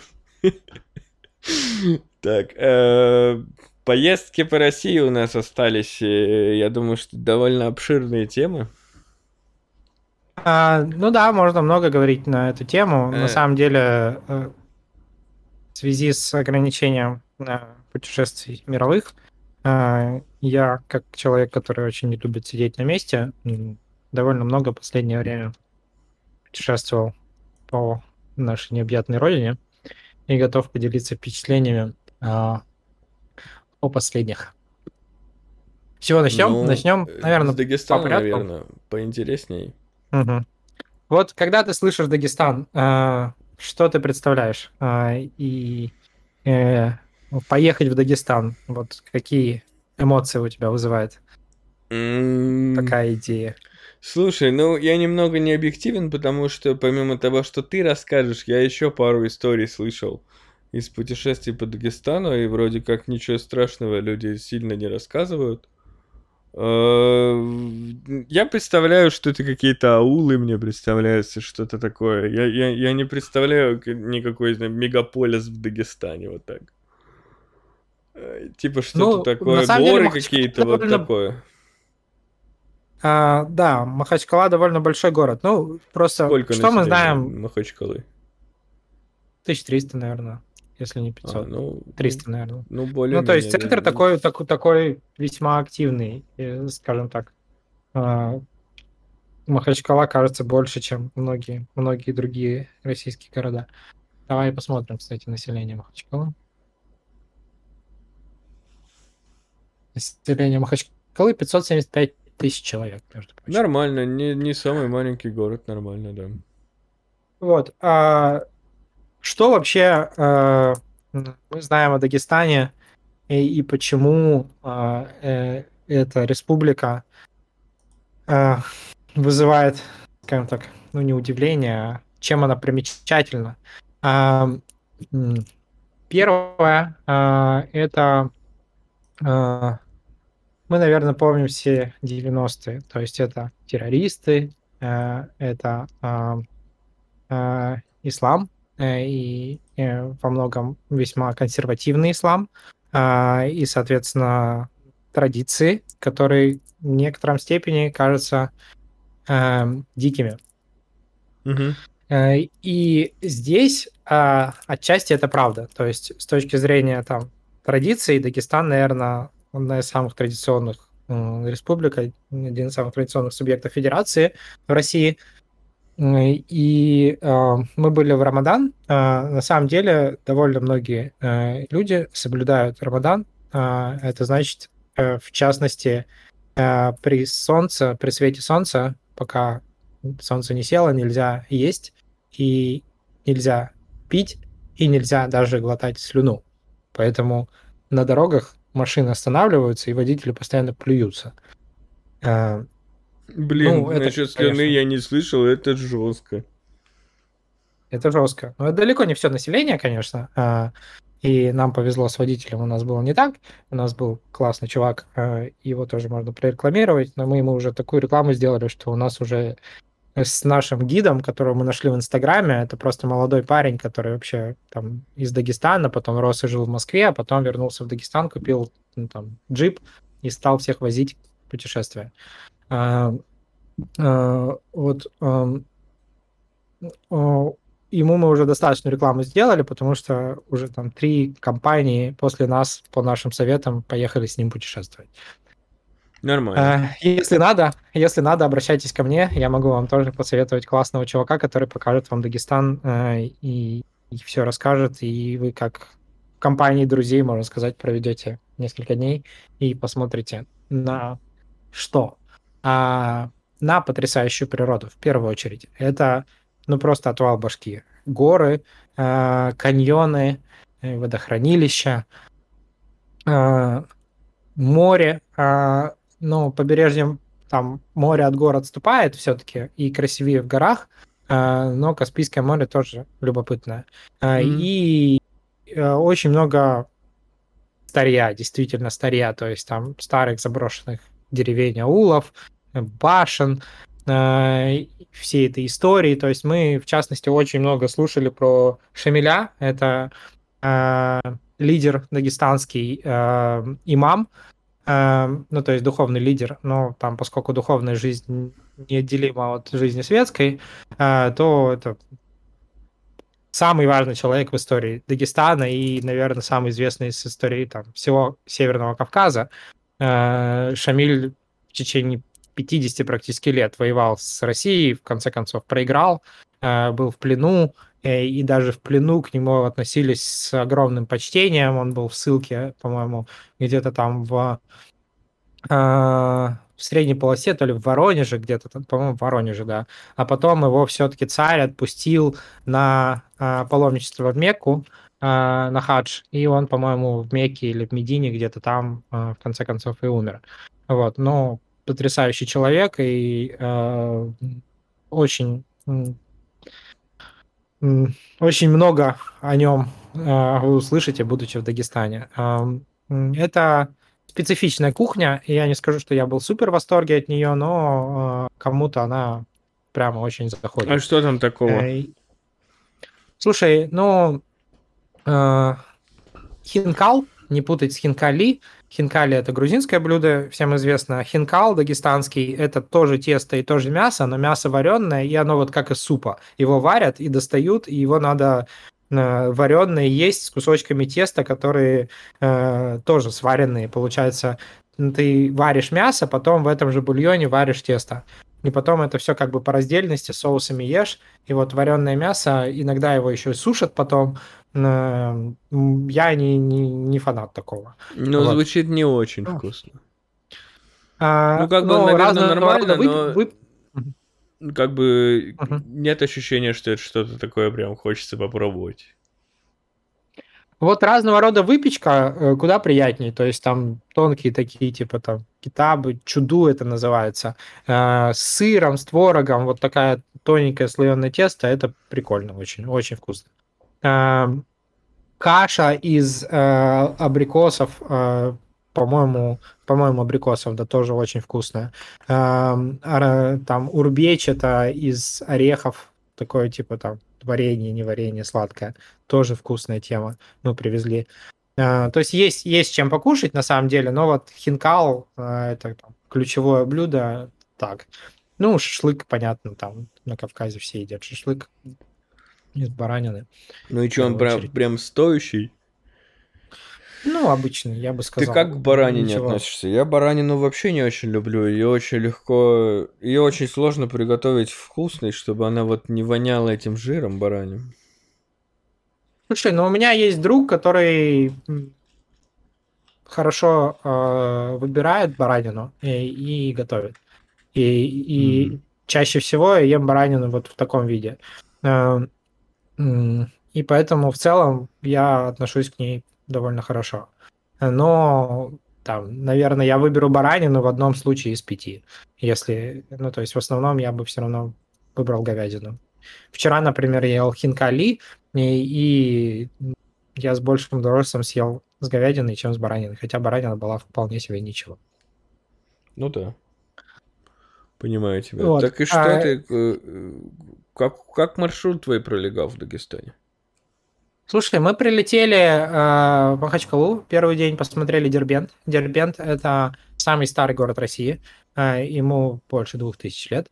Э, он находится на берегу Каспийского моря, и там есть крепость, там, по сути, средневековая. Вот. Э, и от нее ведет стена прямо к морю, и, по сути, Дербент – это Э, по-моему, даже переводится с какого-то языка как что-то типа ворот, потому что это часть пути из э, Европы в Азию, скажем так. То есть, э, вот представь себе, на берегу Каспийского моря город, и слева от города идут горы. То есть, по сути, это там путь э, вот сверху вниз, с, из России вниз в сторону там Ирана и э, э, как это называется там, Средней Азии, сред... Middle East, да, как это? А, господи, не знаю как. Ну да, Средняя Азия, наверное, правильно. Да, Средняя Азия, а, да, все верно. Вот, и, и... Ты уже русский начал, начал забывать, Роман?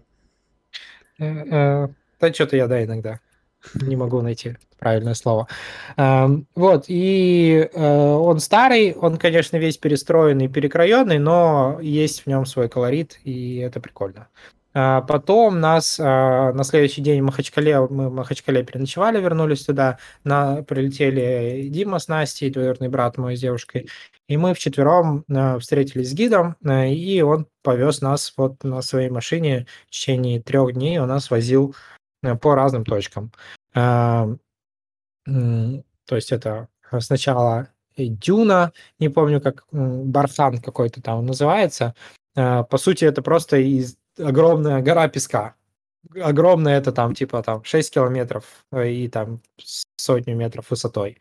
И по ней прикольно погулять, и это вообще уникальное с точки зрения природы место, потому что таких мест почти что нету. Это не пустыня, но это такой кусок пустыни, по сути, который там в степи. А в смысле, гора а, песка естественно возникшая, или как она, да, откуда взялась? Да, да, да, да. Естественно, откуда взялась, никто не знает. Ученые так и не поняли, откуда оно там взялось. Там снимали «Белое солнце пустыни», например. Mm-hmm. Вместо того, чтобы ехать в пустыню, они вот... Ну, может быть, не целиком, а, но такая легенда ходит. А потом нас повезли в горы, и там огромные каньоны, э, которые там в Дагестане очень любят сравнивать с Гранд Каньоном США. На самом деле, конечно, Гранд Каньон США побольше. э, и поглубже, но все равно очень красиво и захватывает дух. А, потом через туннели мы въехали в горы, совсем в горы, в горы, э, где ночевали в таких деревнях забытых, каких-то там мало где есть связь, э, но при этом прикольное очень водохранилище. А, еще про водохранилище в Дагестане э, уникальная система гидросооружений, потому что с гор текут реки, и, в принципе, строить плотины довольно просто. Э, и там целый каскад водохранилищ и плотин. Э, одна из них, вторая по размеру в России после Саяно-Шушинской ГЭС. Вот, и я почитал вообще про эту всю систему. Она на самом деле там ну, советскими инженерами очень хитро продумана, и э, они, э, они не всегда работают на полную мощность и часто выступают резервами. То есть, когда там есть какие-то просадки, например, какая-то ТЭЦ вышла из строя или там какая-то авария где-то, тогда можно запустить этот поток воды, и это у тебя, по сути, аккумулятор большой получается энергии, э, вот такое водохранилище, которое можно в, в необходимых случаях задействовать. Потом, э, то есть летом его весной э, э, за зиму его спускают, потом летом оно наполняется и, и потом опять и опять. В общем, если кому-то любопытно, почитайте про гидросистему Дагестана. А, она довольно-таки уникальная и любопытная. Блин, мне стало интересно. Я читать, конечно, хочется... Есть ролик на YouTube. Ну, есть, наверное. Наверное, наверное, есть ролики, да. Я просто, поскольку а, э, это, это все изучал э, в дороге, то есть все, что можно узнать у гида, мы узнавали у гида. Э, для всего остального есть Википедия и сопутствующие сайты, э, где можно вычитать довольно много. То есть я, в принципе, во всех путешествиях стараюсь э, узнавать больше, чем, чем слышу по тех местах, где я бываю, как бы, благо в современном мире это несложно. Угу.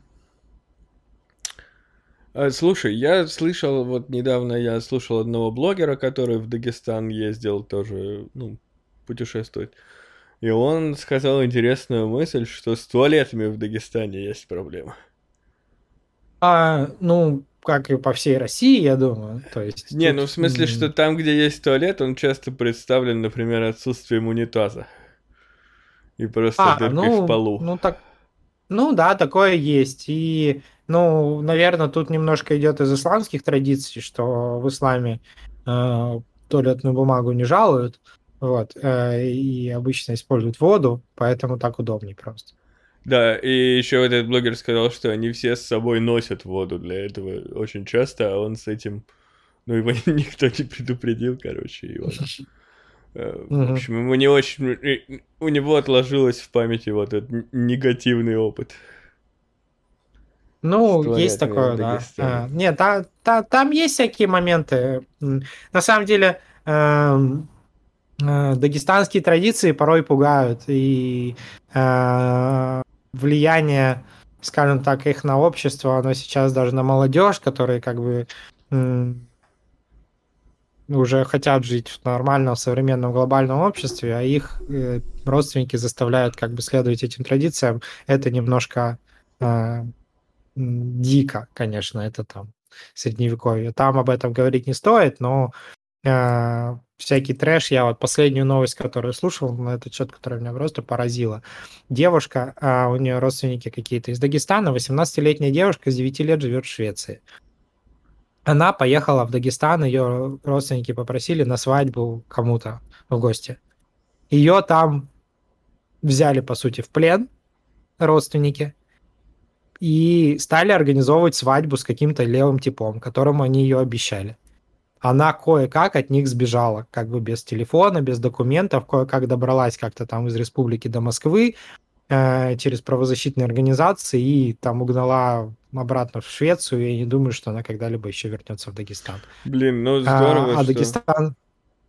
Эта здорово, закончилась а... хорошо. Да, но сколько таких сбежала. историй заканчивается не, нехорошо, к сожалению, история умалчивает. А слушай, то есть у их родственников изначально был такой план?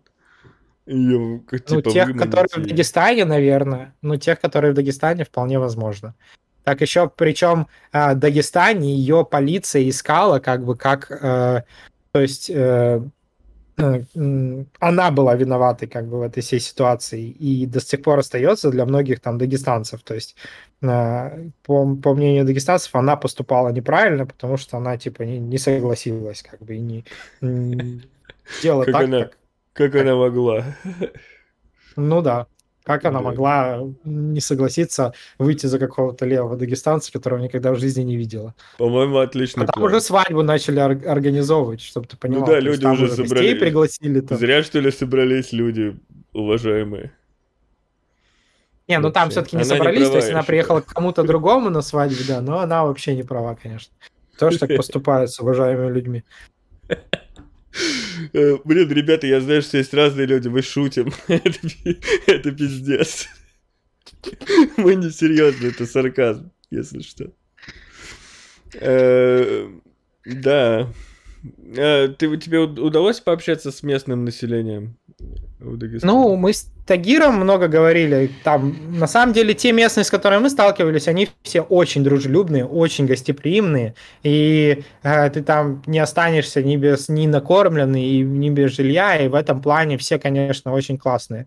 Эм, Надо просто с уважением относиться к этим традициям, даже если они кажутся тебе дикими и странными. Ты приехал, ты гость.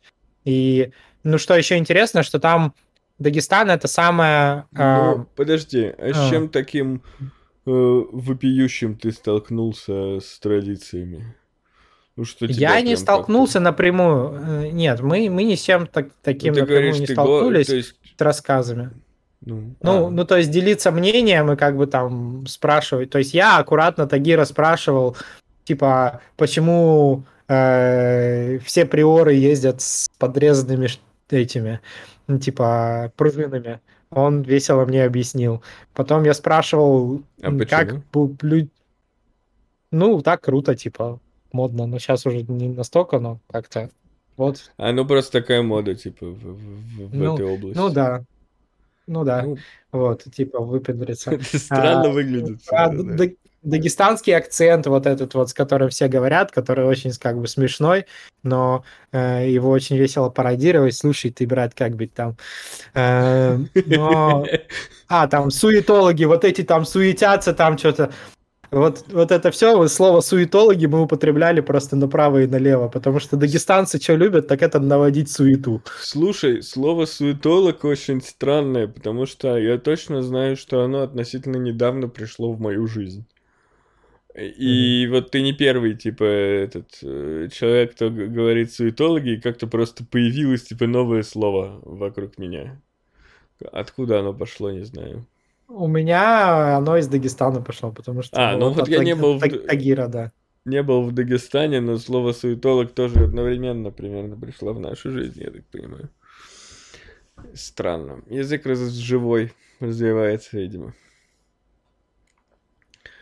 Да, А, вот, и что еще, э, там, про ЕГЭ я спрашивал, почему у вас, типа, все сдают ЕГЭ на сотню, он говорит, ну вот, эм, у него дедушка был, по-моему, учителем физики, и он просто решал ЕГЭ за всех, за бабки. А, то есть действительно это даже не какая-то коррупция, что просто кто-то пишет баллы, а просто типа учитель берет и сдает за всех. Да, ну да. Блин, это довольно тяжело, ну типа это долго же за всех ЕГЭ написать. Ну, видимо, не очень, если ты достаточно подготовлен, ты просто их штабелями решаешь. Вот, Ну видимо, да. как это работает. А, Но здорово, что э, с закрытием границ туризм в Дагестане растет, и все больше людей туда ездит. И на самом деле там настолько красиво, что мне захотелось, у меня в планах еще разочек съездить туда. И досмотреть некоторые места мы не досмотрели, и где-то не повезло с погодой, поэтому планы поменяли, где-то просто не было времени, и там еще на одни выходные точно есть как бы зачем съездить. А сколько ты провел там времени? Четыре дня. А, всего лишь? Я думал бы Конечно. на, пару недель. Не, не, не, не, не, не, не, это поездка такого выходного дня, как и все мои поездки там, последние надолго. Ну, а зачем это как бы достаточно взять пару дней отпуска. И, в принципе, а, за большее количество дней уже бы, наверное, устаешь немножко. Это вот оптимальное путешествие на там 3-4 дня вот в такие России. Больше как-то. Вот по Золотому кольцу это там одна из следующих тем путешествия. Мы ездили 5 дней, и мне уже там я уже с таким удовольствием вернулся в Москву, если честно. А, э, ну, можем переходить-то дальше, или что-то есть еще про. Дагестан сказать? Э, Э, Ну Да нет, наверное, ну, езжайте в солнечный Дагестан. Всем рекомендую. После Дагестана, ну не сразу после Дагестана, и кроме Дагестана за последние месяцы еще одна из поездок, которую мы совершили, это поездка по Золотому кольцу. Не целиком, а, ну там частично по, по городам Золотого кольца Что такое, давай, А, давай я- сначала, что такое Золотое кольцо? Я, в принципе, есть у меня какое-то представление, но что это конкретно такое? Слушай, это термин, который а, появился вообще, по-моему, то ли в 19 то ли даже уже в 20 веке, а, и он чисто туристический, если я не ошибаюсь. То есть просто а, поняли, что есть вот набор каких-то городов, а, более-менее связанных там с историей э, э, Руси, э, или там уже больше, наверное, Московской Руси, или предмосковской, вот, и а, чем русские города славятся? Они славятся золотоглавыми церквями. Поэтому, наверное, и назвали Золотое кольцо. Это а, в Золотое кольцо входит Москва, а, дальше. а, а, Если брать наш маршрут, а, это а, Владимир, Суздаль, а, Кострома, и, э, так, потом Иваново, Кострома, а, м, Ростов Великий, Ярославль, э, и еще, по-моему, Сергиев Посад, а, и, наверное, еще, господи, э, больше мы нигде не были, поэтому и в, и в Посаде мы в, в эту поездку не были. Но, по-моему, там есть еще пара городов. И они, в принципе, как бы такой круг получается, если их все связать. Мгм. Поэтому, наверное, это, это есть Золотое кольцо. Ну да, примерно так я и представлял себе. Верное представление у меня было. Для, для, меня, для меня небольшим открытием было то, что я почему-то представлял себе, что э, Золотое кольцо вокруг Москвы, э, и Москва где-то в центре.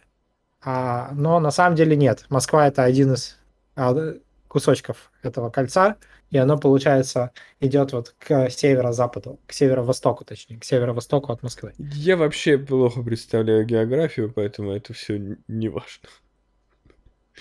Э, Какой город понравился тебе больше остальных? Слушай, ну, наверное, Суздаль самый приятный. Ярославль тоже оставил приятное впечатление, но там мы были только мельком проездом. Вот в Суздале мы были дольше, почти весь день провели, и там он, он уютный. А, И много вот этого крафта всякого, музей деревянного русского зодчества.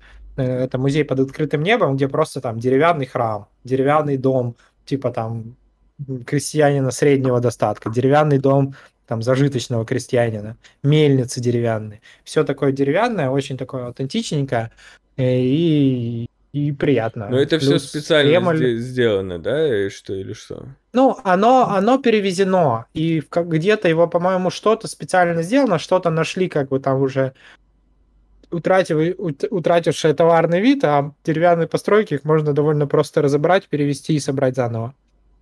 Вот, и вот они нашли и поддерживают в хорошем виде, да, и там понятное дело, что, конечно, наверное, э, оригинальных там, ну, старше 19 века вряд ли какие деревянные постройки вообще сохранились, вот, но тут, наверное, какой-то там, какие-то старые бревна наверняка есть.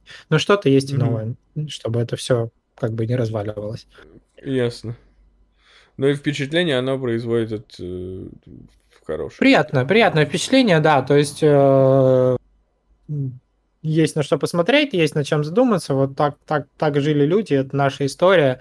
А, Церквей очень много по всему Золотому кольцу, и там первая церковь во Владимире, Успенский собор, он огромный, старый, и типа там, э, там росписи Андрея Рублева и прочее, но я не фанат православных э, церквей с точки зрения внутреннего убранства. Э, мне кажется, много золота это вообще какой-то кич. Э, вот, и мне там находиться не, не очень комфортно. Мне никогда мне, мне не нравились, да. Я в, с детства мне вообще рассказывали, что я в церквях вел себя как-то, ну, неспокойно, и вообще мне с детства в церквях не нравилось. Ну, я не был в других, э, естественно, я про православные, потому что в других церквях я не был. Вот. А, но при этом некоторые церкви с э, нашим путешествием мне понравились. Такие э, более, скажем так, менее пафосные, более такие убитые, скажем так, в худшем состоянии, но в них поприятнее было чем-то скажем, там, в том же Ростове, например, или в Костроме, в Ипатьевском монастыре. А, но на самом деле э, задумываешься о том, что эм, э, это сейчас церкви кажется чем-то непонятным, странным и, а, скажем так, отстающим от современной жизни. А, но если так задуматься, то даже до там, 19 веке еще, это центр культурной жизни, э, научной жизни. И, в принципе, это самое прогрессивное, что ты видишь, когда у тебя весь город деревянный, сплошная деревня, э, и есть каменная церковь, где куда приложили руку архитекторы, которая выстроена там по каким-то канонам, где все подчиняется какой-то странной, но логике. И, и, и это как бы прикольно, что вот в этом-то вся история есть, э, что э, и это заставляет относиться как бы там с уважением, несмотря на, на всю э, ортодоксальность и консервативность э, современной церкви. Она Интересная просто не, не поспела за обществом. Но, но вот такие мысли приходят в голову, там, например, на третьей, четвертой церкви, которую посещаешь за несколько дней. Они одинаково не выглядят? Ну, нет, в том-то дело, что они все-таки э, как бы там топовые, разные. Есть, например, прекрасная абсолютно церковь Покрована Нерли, вот набери сейчас в гугле э, церковь Покрована Нерли, она просто поразительная э, с точки зрения там живописности. Она находится на заливных лугах, которые по весне там тупо окружена водой, может быть, если хорошо разливаются речки. Mm-hmm. И, и ну это просто какая-то сказка такая. Э, э, на самом деле э, ну, приятно. Они разные. И некоторые там понимают, что какие-то храмы просто очень старые. То есть, там, не знаю, 15 век, 14 век, там, 12 век могут быть церкви. А, и, и при этом там столько всяких деталей. А, эти там не скульптуры, как это, барельефы, а, маленькие в огромном количестве. То есть это ну, много такого любопытного и интересного, если как бы отбросить то, что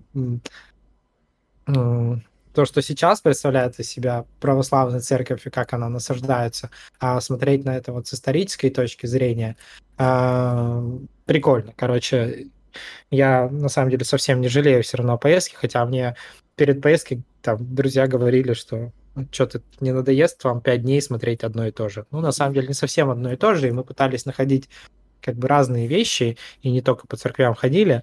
В частности, например, мы были в Костромской области на лосиной ферме. Mm. И это довольно любопытное мероприятие, потому что лоси вообще не размножаются в неволе, и они не стадные животные. То есть э, там даже олени есть стада, там вот эти группы, они ходят стадами, а лоси, они одиночки.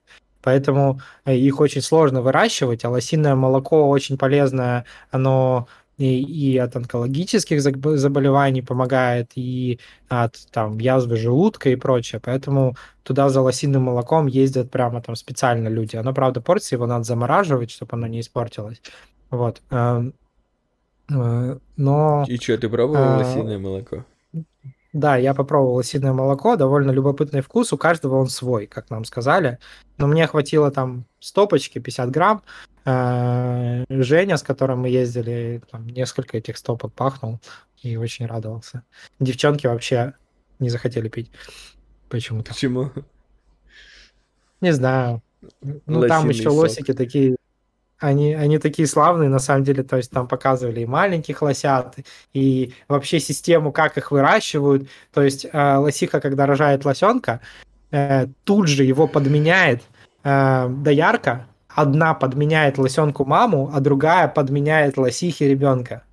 И начинает ее доить, и как бы ей втираться в доверие.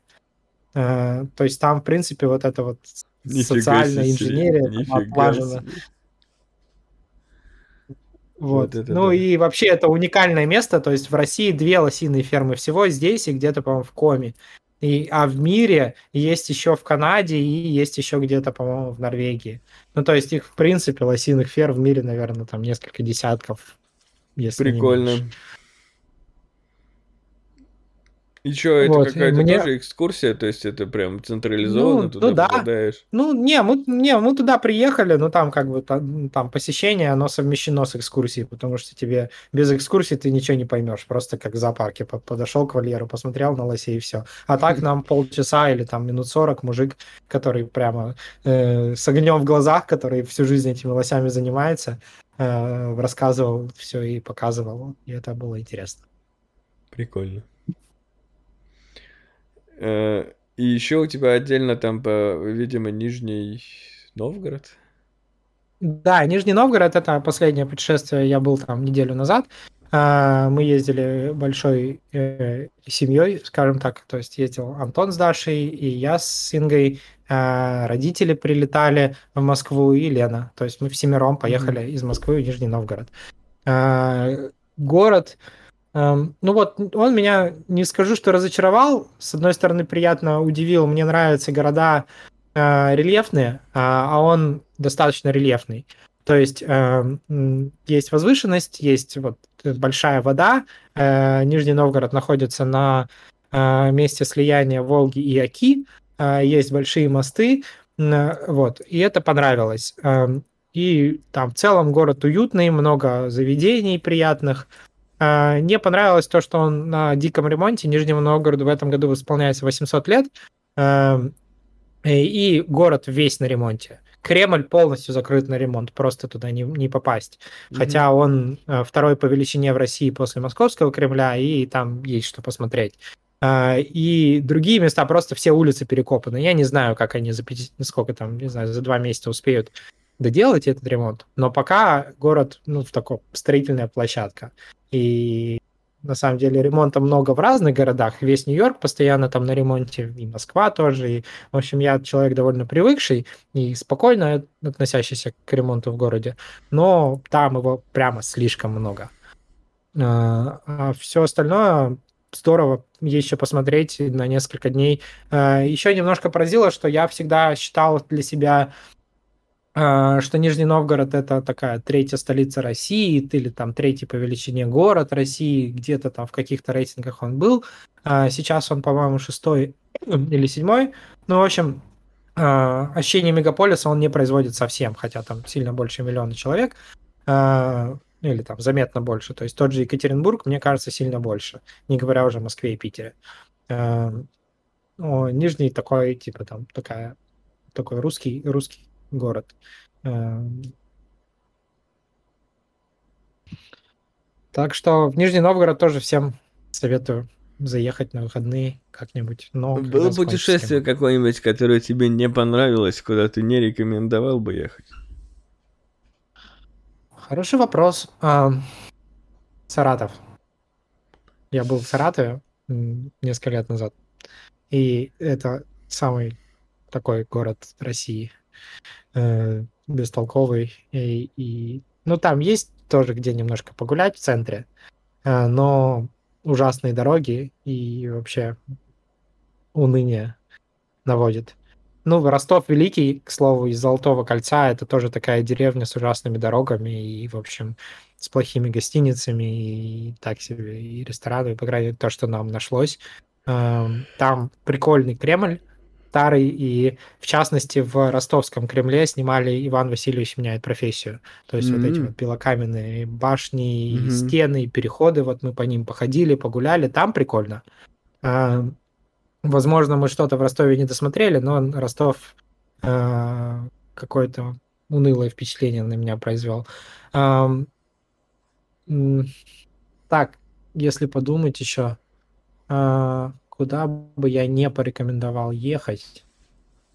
Ну, ну, Саратов мне в голову пришел, наверное, еще что, где я был. Ну, знаешь, просто э, я поскольку люблю путешествовать, для меня любая смена обстановки, любое путешествие все равно это лучше, чем сидеть на месте. Почти всегда будет. То есть, если бы я там ездил еще чаще, э, то, наверное, я про какие-то места говорил бы, что если там отмотать время назад, я бы лучше дом посидел или там поехал в другое место. Но, Мгм. но в среднем мне все равно кажется, что новые места и расширение кругозора это, это лучше старых мест почти всегда. На этой позитивной ноте мы подходим к концу нашего подкаста, я думаю. И ты знаешь, что ты выбираешь музыку. А, у нас нету комментариев или У вопросов? нас э, нету комментариев. Печально. Я надеялся подумать над музыкой, э, пока мы будем э, искать комментарии. Но давай, давай, давай что-нибудь.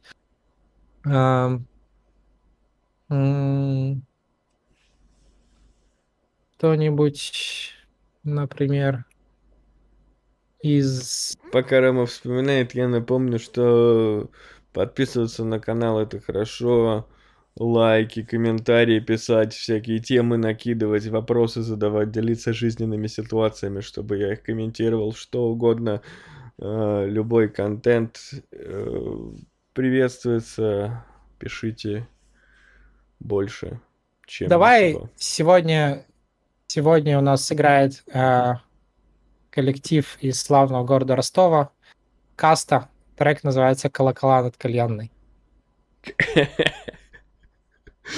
Я обязательно послушаю этот трек, я его не слышал, и где-то здесь играет каста. Э, Не будьте жирафами, будьте равномерными чуваками. Э, Это блог Болтуна, мы все еще живы. Рома, спасибо за участие, приходи еще в гости. Всем пока. Спасибо, спасибо большое, всем пока, приятно было услышаться.